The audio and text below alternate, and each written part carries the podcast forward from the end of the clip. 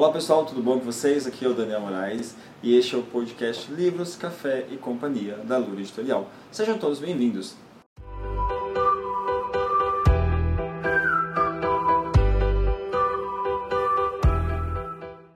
Hoje estamos aqui com o Eduardo, que ele já participou do podcast no episódio, no nono episódio, né, Eduardo, que é Isso. o foi muito legal o nosso bate-papo falando sobre o incrível universo das impressões de livros, muita gente curiosa saber como que faz livro, etc. Eduardo, seja bem-vindo. Muito obrigado, Daniel. Prazer estar de novo aqui com vocês. Muito bom. Eduardo, para quem não conhece, é, no, no episódio anterior, no nono, falou sobre a impressão, mas ele atua no mercado, ah, ele tra trabalha com marketing, tem uma agência de marketing digital. Visando isso, nós chegamos à conclusão de que o que vai gerar é nosso assunto de hoje. Qual a sua visão, Eduardo, sobre a importância do escritor, do autor, investir, utilizar o marketing digital? É muito boa a sua pergunta e eu queria ter uma resposta simples para ela. Vai depender muito de do que, que o escritor é, busca para sua carreira. De modo geral, é muito importante que o escritor tenha em mente um plano para médio e longo prazo para a carreira dele. Se ele pensa em seguir com publicação de livros e se tornar um escritor profissional, viver disso, ou mesmo que não que a escrita não seja a sua renda principal, ou que seja parte da sua renda, por exemplo, né? Uhum. dependendo do, do volume de vendas, é muito importante que, que o escritor ele tenha essa visão mais para frente mesmo, né? médio, longo prazo, dois anos, cinco anos, dez anos. O que, que ele quer atingir com isso? Porque como a escrita leva muito tempo para a produção de do livro em si mesmo, né? Escrever, editar, revisar, fazer capa, vender, chegar, che até chegar nas lojas. A gente está falando de questão de meses aí. Sim, Se, claro. o, se o escritor for um cara prolífico, ele vai ter quatro, cinco livros publicados no ano, mas ainda assim ele vai ter o primeiro rascunho que ele deve levar, se o cara for muito rápido, é, um mês, dois meses, a, a depender de, da quantidade de palavras que ele escreve. Uhum. E aí, fora isso, o primeiro rascunho depois ele vai passar pela primeira revisão e depois vai reescrever, dependendo do nível do perfeccionismo do, do escritor, ele vai escrever mais duas, três vezes, e aí vai editar, revisar, e a coisa toda que a gente já conhece até chegar na, nas lojas, né? Então, quando a gente pensa em médio e longo prazo, a gente vai trabalhar com a ideia de que o, um autor, um dos fundadores da revista americana Wired fala que são a dos mil fãs verdadeiros. Legal. Essa ideia, o que quer dizer? É, você não precisa ter um milhão de seguidores, 100 mil seguidores no, nas redes sociais. Não só nas redes sociais, mas na internet em geral, né? Você Sim. não precisa ter um milhão de seguidores para você fazer dinheiro. Então, quando você trabalha com a ideia de mil fãs verdadeiros, a gente está falando de um grupo pequeno de pessoas que acaba se tornando o seu exército Sim, pessoal. Então, essas pessoas elas vão comprar tudo que você produzir. sempre exclusivo. Uhum. Se você escrever um livro e você publicar ele, você mandar imprimir, você publicar ele no digital, você ter o audiolivro e você gravar um, um vídeo no YouTube ou um- alguma coisa do tipo sobre o seu livro, essas pessoas que gostam de você vão adquirir tudo.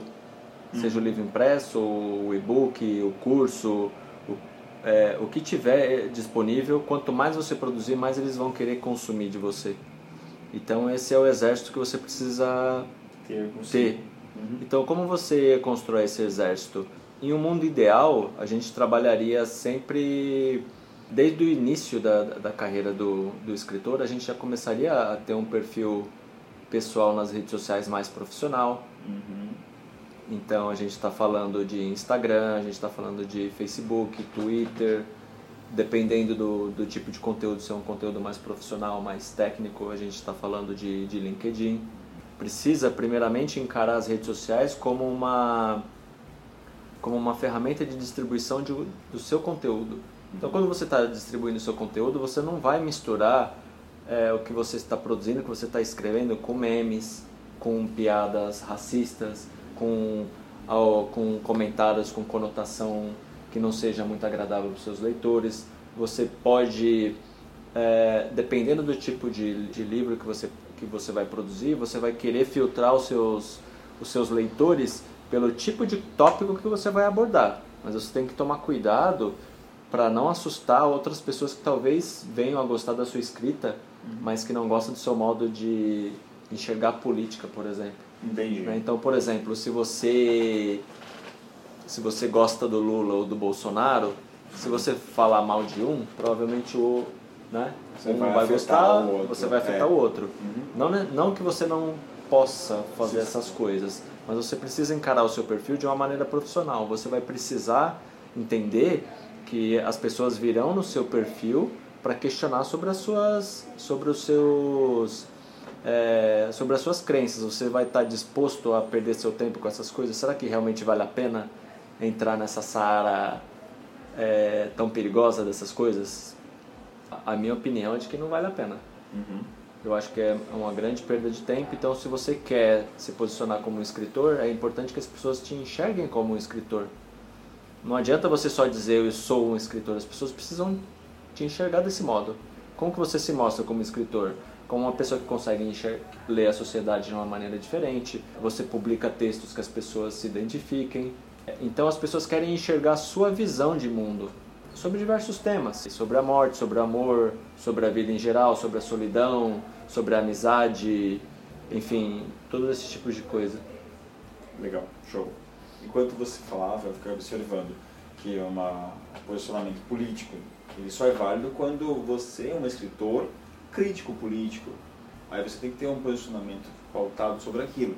Por exemplo, alguém escreveu a tese sobre uma político específico. Natural que ele vá sempre publicar conteúdo que engrandeçam ou que valorizem aquele político em questão, porque ele, ele trabalhou, ele estudou para aquilo.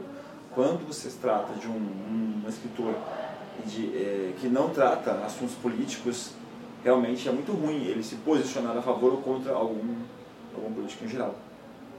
A minha posição nesse sentido é que todo mundo tem a tendência de pender para um, um dos lados, uhum. né? Ou mais para a esquerda, mais para a direita, ou para o centro, enfim. Ou às vezes você não, não liga para essas coisas, mas você tem a opinião sobre alguns aspectos de, de, de cada é, de cada um dos temas que são mais debatidos, né? A, a questão é que você, se você não é um crítico profissional, quando você entra para discutir um tema polêmico que possa afastar outras pessoas, você não está preparado para isso. Sim, verdade. Você vai sofrer, dependendo do que você for falar, você vai sofrer ataques que provavelmente vão afugentar muita gente que gostava ou que poderia gostar da sua escrita. Uhum. Então, por que fazer isso quando você está no começo? Alguns professores de marketing digital acreditam que é importante você ter deixar isso muito claro para os seus leitores, qual é a sua posição política. Eu discordo um pouco dessa visão, claro. eu, eu, eu não tenho condições de discutir com essas pessoas, eu não tenho conhecimento que elas têm. Mas a forma como eu enxergo isso é que, especialmente no, no, no começo da sua carreira, é importante você não, se, não misturar muito essas coisas.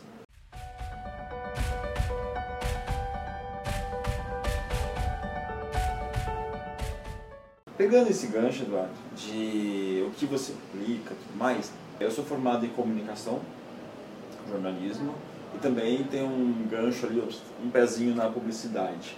Fiz marketing, é, produção de eventos, uma série de coisas relacionadas à área. E você, como profissional do marketing, sabe o que é? Quando eu estudei, falava-se na introdução das mídias sociais. Facebook era a inovação. E se você pegar o comportamento dos escritores, que foi Paulo Coelho, que é grande Paulo Coelho, que é um nome forte, outros nomes assim, me fala o nome de autores é, canônicos aí, que viveu uma época... Saramago. Saramago. Ele nunca imaginava que ele tinha que fazer uma, uma divulgação a esse nível. Para ele, a divulgação funcionava como? O lançamento, fazia o livro, escrevia, mandava para uma editora, a editora publicava o livro dele, levava numa livraria, a livraria jogava isso no jornal, talvez na TV, revista, e aí, por fim, o público que ia consumir aquilo falou: Nossa, tem um livro sendo lançado. Ou ia até a livraria que estava tendo um burburinho ali, conhecia o livro dele. Depois somente né, quem visitasse a livraria. O marketing digital chegou para mudar tudo isso aí, mudou. Hoje, se você não tem presença digital, você não é nada. Calma, não quer dizer que você não é nada. Como escritor, o escritor sendo livro, produto, então você precisa estar presente. Como que você enxerga isso? Qual a sua visão sobre o que era antes, o que é hoje, o que mudou? O que, que o autor deve fazer para se, se mostrar, mostrar o produto dele? É, eu tenho uma opinião bastante positiva nesse sentido. Principalmente as redes sociais trouxeram. É claro, sem a internet não existiria redes sociais, mas as redes sociais elas trouxeram uma ferramenta muito importante para a gente distribuir vozes diferentes. Certo. Vozes dissonantes, vozes que antes não eram ouvidas. Você permite que as pessoas tratem de temas que muitas vezes eram desconhecidos ou o público era muito pequeno, muito restrito. Às vezes você. Imagina o seguinte: até alguns anos atrás, se você fosse falar de RPG, a uhum. gente está falando de 20, 25 anos atrás, se você fosse falar de RPG, você era tratado como um louco. Se você não tivesse, se você não tivesse conhecimento de onde seriam os eventos de RPG, você seria só mais um louco falando de falando de coisa de, de dragões, de magos e de uhum. de coisas é, de coisas nerds, né? O, uhum. o, mundo nerd ganhou muito com isso porque Muita visibilidade, de fato. É, quem gostava da dessa cultura mais de, de cinema, de quadrinhos, de próprio RPG em si, do, dos jogos, dos livros de RPG, né? Uhum. Dessa cultura mais. Geek, mais é, não existia o termo geek ainda, né? É. Eu acho, né? Quem gostava dessas coisas era muito é, não tinha tinha muita dificuldade de encontrar pessoas que gostassem do mesmos, dos mesmos temas. Uhum. Então, se você não tinha um amigo seu no seu grupo, ou na sua sala de escola, ou no, no seu trabalho, você era só um cara mais, só mais um cara esquisito. Então, com a internet, principalmente com as redes sociais, lá na, época do Orkut, né? Sim. Você tinha as comunidades, você começava a se identificar com as pessoas. Então, o que aconteceu? Você começou a, a ter grupos cada vez maiores de temas de nichos muito específicos e muito pequenos. Então, por exemplo, se você vai falar de um de um RPG, por exemplo, GURPS, que era um dos tipos de RPG de eh, deve existir ainda, né? Eu não acompanho mais. Mas, por exemplo, você tratar de GURPS, que era um tipo específico de de jogo, jogo de RPG, uhum. cara, era muito difícil você encontrar um grupo para você fazer parte. Hoje não, você entra no, no Facebook, você entra em fóruns, né? Hoje por aí você entra num canal do YouTube, por exemplo, o cara está falando desses temas. Quem são essas pessoas? São pessoas espalhadas. Você pode estar até falando em português, mas está falando para o mundo inteiro. Uhum. Às vezes tem um cara que está morando lá na, na, na Austrália, no, na Inglaterra, no Zimbábue. E tá, então você, você forma um grupo de pessoas para tratar do mesmo tema, só que estão muito distantes. Sim. E o que, que isso tem a ver com, com o escritor? Quando você está começando, as pessoas não te conhecem ainda. Então você precisa primeiro, essa é a forma como eu enxergo isso, tá? Uhum. Então eu acho que você precisa pr primeiro montar, formar a sua tribo. Quem que é a sua tribo? A sua tribo é esse nicho extremamente específico e pequeno. O que, que é esse nicho? São as pessoas que vão gostar da sua, dos seus livros. Não que eles vão gostar só dos seus livros, mas eles vão gostar do seu, dos seus livros. Então você expande, por exemplo, é o seu público dos seus amigos, da sua família e dos seus conhecidos. Então você vai expandindo um pouco o círculo. Então você não precisa ter, como eu disse antes, você não precisa ter um milhão de seguidores. É isso que eu ia dizer agora. É você vai montando seus mil fãs. Os seus mil fãs. Legal. E como você monta isso? Com as suas publicações, com os seus textos. Você começa o ideal, eu recomendo, eu altamente, altamente recomendo muito o, todos os escritores terem um blog. Legal. Você tem ferramentas gratuitas para isso. Uhum. É, você tem o WordPress, tem o Blogspot, o Blogger acho que não existe mais. Você tem o Wix, Wix você tem você tem ferramentas gratuitas para isso. Conforme, você o Medium, né? Medium. O, o Medium é uma plataforma de publicação também é interessante você usar. Então, quanto mais plataformas de divulgação do seu trabalho, melhor. Uhum. O, o, o, o, seu papel no, no, no, começo da sua carreira é se tornar conhecido. Uhum.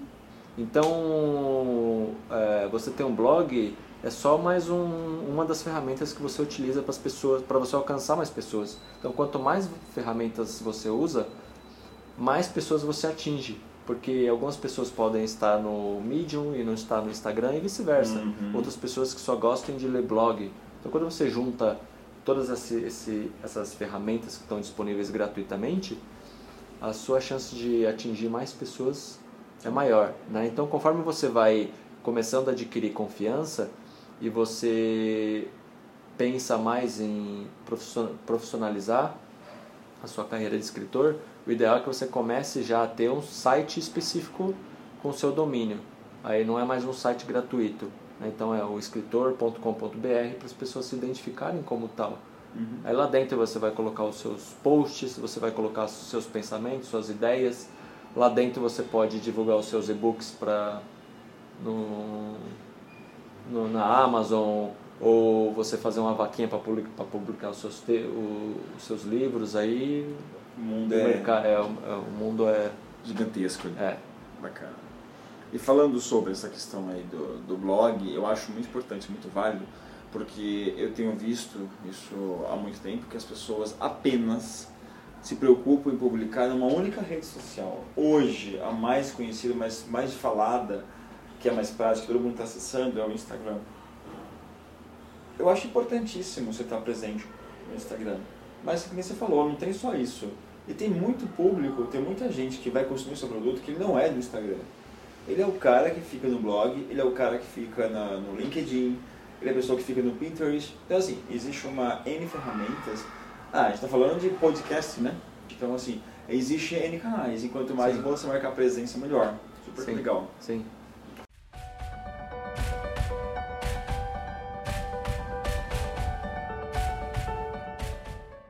Falando sobre, além de toda essa questão, você fez uma, uma certa uma imersão né, de 10 dias de escrita, mais ou menos alguma, um número X de palavras, tem um número de pessoas participando e que isso vai se expandir para o NaNoWriMo. Já conheço, mas eu gostaria que você explicasse para essas pessoas o que, o que é o NaNoWriMo, o que, que é esse, esse projeto, de, dessa imersão aí para o pessoal acompanhar. Ah, ótimo. Então, em primeira mão, eu vou explicar a gente como ideia do, do Daniel aqui, o nosso anfitrião, que, tava, que ficou interessado em participar do NaNoWriMo. É um evento que começou em 1999 nos Estados Unidos, cerca de 20 escritores, para se testar a possibilidade de escrever uma quantidade expressiva de palavras em um curto espaço de tempo, que seria um mês. Uhum. Então qual que foi a ideia?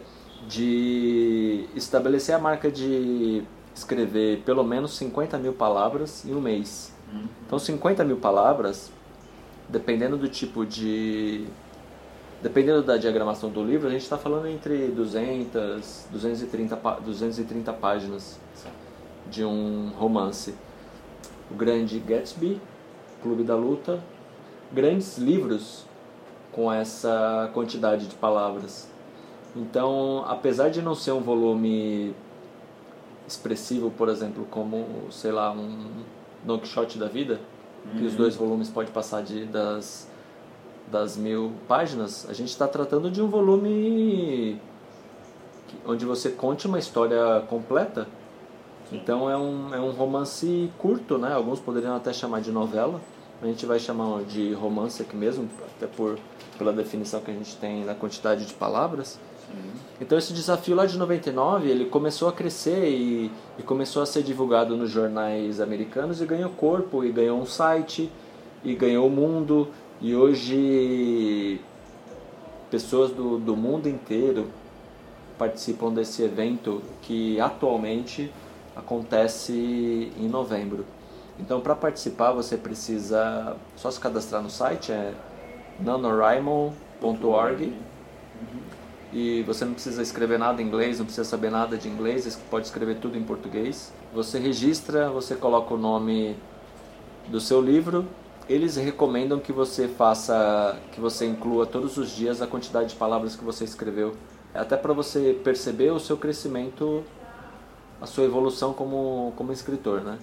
Como faltavam alguns dias, uns cerca de 15 dias, como a gente bateu o martelo, eu pensei, por que não a gente não fazer uma imersão, uma preparação para as pessoas que possam estar interessadas também em escrever um livro em 30 dias? Como a gente estava num curto espaço de tempo, a gente tinha muito pouco tempo para participar, uhum. eu tive a brilhante ideia de chamar esse grupo de 45 do segundo tempo. Boa, ficou legal pra caramba, inclusive. Elaborar 10 dias de escrita criativa para as pessoas que têm dificuldade de encontrar ideias. Com muita frequência. Com muita fala. frequência. É, encontrar ideias sobre o que escrever, como estruturar a história, certo. como pegar um flash de uma história que surgiu e esticar essa história e transformar num livro. Hum. Então foi daí que surgiu o grupo. A gente está com quase 20 pessoas nesse grupo que legal, agora. Hein? Vocês estão quase virando um NaNoWriMo. O NaNoWriMo é, BR, que daqui a é. pouco eles vão exigir nossos direitos autorais aqui. Sim.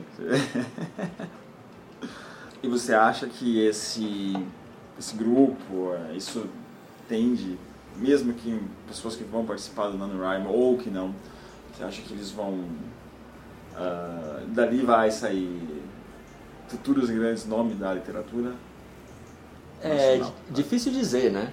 A gente nunca sabe. Isso vai depender muito da dedicação, da força de vontade de cada participante, de, de cada pessoa, né? Uhum. Porque a escrita ela é como ela exige muito da pessoa, uhum. não só a questão de você sentar e escrever, mas o que acontece antes da escrita? O que, que você vai abrir mão para sentar e escrever? Se você tem família, filhos, se você trabalha e estuda, como que você vai arranjar um tempo para sentar e escrever? É. Você vai precisar disso, você não, não, tem, não tem outra forma. Você não vira um escritor lendo outros escritores, você vai ter que escrever. Sim vai depender muito da dedicação dessas pessoas. Agora a questão é, você não precisa, como a gente, aí a gente volta ao que a gente estava falando, você não precisa vender milhões de livros para você viver da escrita.